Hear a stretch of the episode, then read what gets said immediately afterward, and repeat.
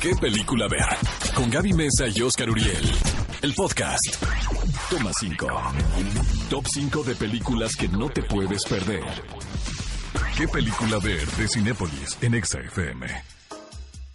Estamos de regreso en ¿Qué película ver? El mejor programa de cine en la radio. Llegó el momento de compartirles el toma 5 a propósito de la entrega del premio Ariel. Una mirada a nuestro cine mexicano. Películas que tienen el sello de calidad de que son buenas. La primera, de hecho, estuvo nominada en la categoría de mejor película y se llama Nuestro Tiempo, dirigida por Carlos Reigadas, un director que divide opiniones todo el tiempo. Yo soy Todo fan de Carlos Reigadas con la pena, sé que tiene muchos detractores y luego tiene algunas demandas también de Me Too, entonces pues eso lo convierte en una figura muy polémica. Mm. La que sigue. Pero les voy a decir, sí, la que sigue.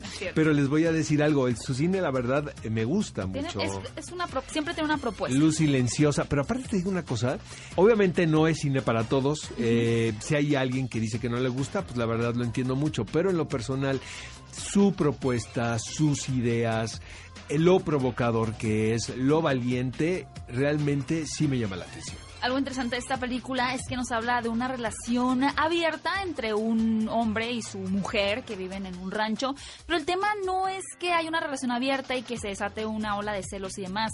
Simplemente el problema que tiene ahí el personaje masculino es que la mujer de pronto empieza a, a reservarse información. Y a pesar de que ellos tienen esta, este trato, ¿no? De tener una relación abierta, el hecho de que ella ya no comparta con él lo que está haciendo por fuera es lo que empieza a generar ruido. No, amigos, y para que les den ganas de ver la película, él es el protagonista y su esposa interpreta a su esposa. Entonces hay un ejercicio ahí freudiano bien raro. Y luego, Párpados Azules, continuando con una mirada de nuestro cine, dirigida por Ernesto Contreras. La verdad es una delicia de película. No sé si sea la mejor de Ernesto, porque Sueño en otro idioma también me Sí. gusta muchísimo. Eh, acaba de dirigir otra película donde está Benny Emanuel, ¿No que nos Benny? platicó exactamente. Y pues esta es una historia de amor situada en la Ciudad de México. Pero Eh, triste. eh, muy triste, melancólica y también muy chilanga, ¿no? Pues Porque es, es una especie de alucine citadino. Son imágenes poéticas situadas en la Ciudad de México, protagonizadas por Enrique Arreola y Cecilia Suárez, quien es una de las actrices más ocupadas. Pero la verdad, Ceci haciendo un trabajo muy distinto a lo que estamos acostumbrados a verle. Lo bueno de la película es que también se sale de todos los esquemas o las maquetas que tiene el cine hollywoodense de amor. No se pueden perder también Párpados Azules, disponible en Cinepolis Click. Todas las películas que estamos mencionando, ustedes las pueden ver, por supuesto, en Cinepolis Click.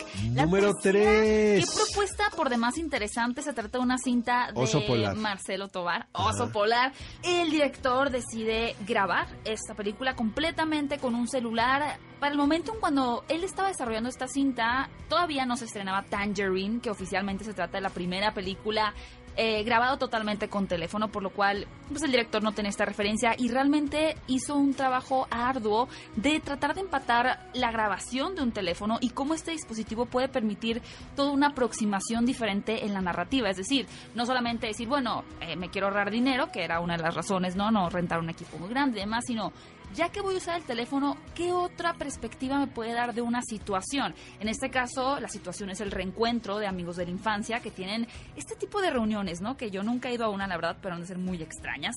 En donde te encuentras con compañeros de la escuela primaria que al principio podría parecer en la película que todo va bien, pero de pronto empiezan a emerger otra vez estas situaciones que había de ¿cómo se puede decir? De, de querer tener dominio sobre los débiles, ¿no? Un poco de bullying, por lo cual de una especie de road trip, por así decirlo, se convierte en un thriller psicológico loquísimo.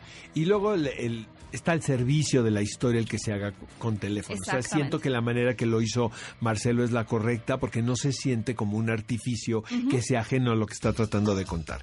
Otro road movie en la Ciudad de México definitivamente es Güeros. La película que puso Alonso en el mapa creo que es una película con una energía muy especial, como muy de ópera prima, eh, protagonizada por Tenoch Huerta, Ilse Salas y teniendo como, yo creo que él, la protagonista de la película es la universidad, caray. Yo soy sureño, entonces me siento muy cercano a la anécdota.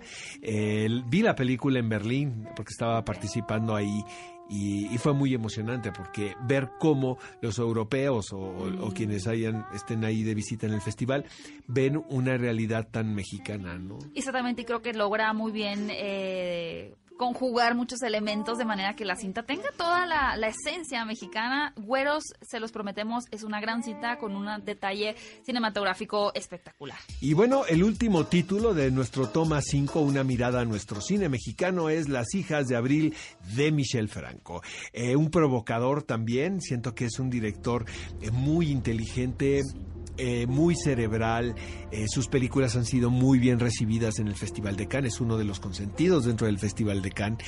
Eh, no sé si esta sea mi película favorita de Yo él, me traumé con pero esta me gusta muchísimo. Sí, y es una historia muy truculenta, la verdad, sobre las relaciones entre una madre y sus dos hijas y una historia de traición situada en Puerto Vallarta. Muy impredecible y para todos aquellos que tal vez han perdido un poco el amor por el melodrama de esas, pero realmente un melodrama bien hecho, bien llevado a cabo y con grandes actuaciones, lo podemos disfrutar en Las Hijas de Abril. Ese fue el toma 5 que ustedes pueden disfrutar, por supuesto, en la plataforma de Cinepolis. Click. Ve a Cinépolis y utiliza el hashtag qué película ver.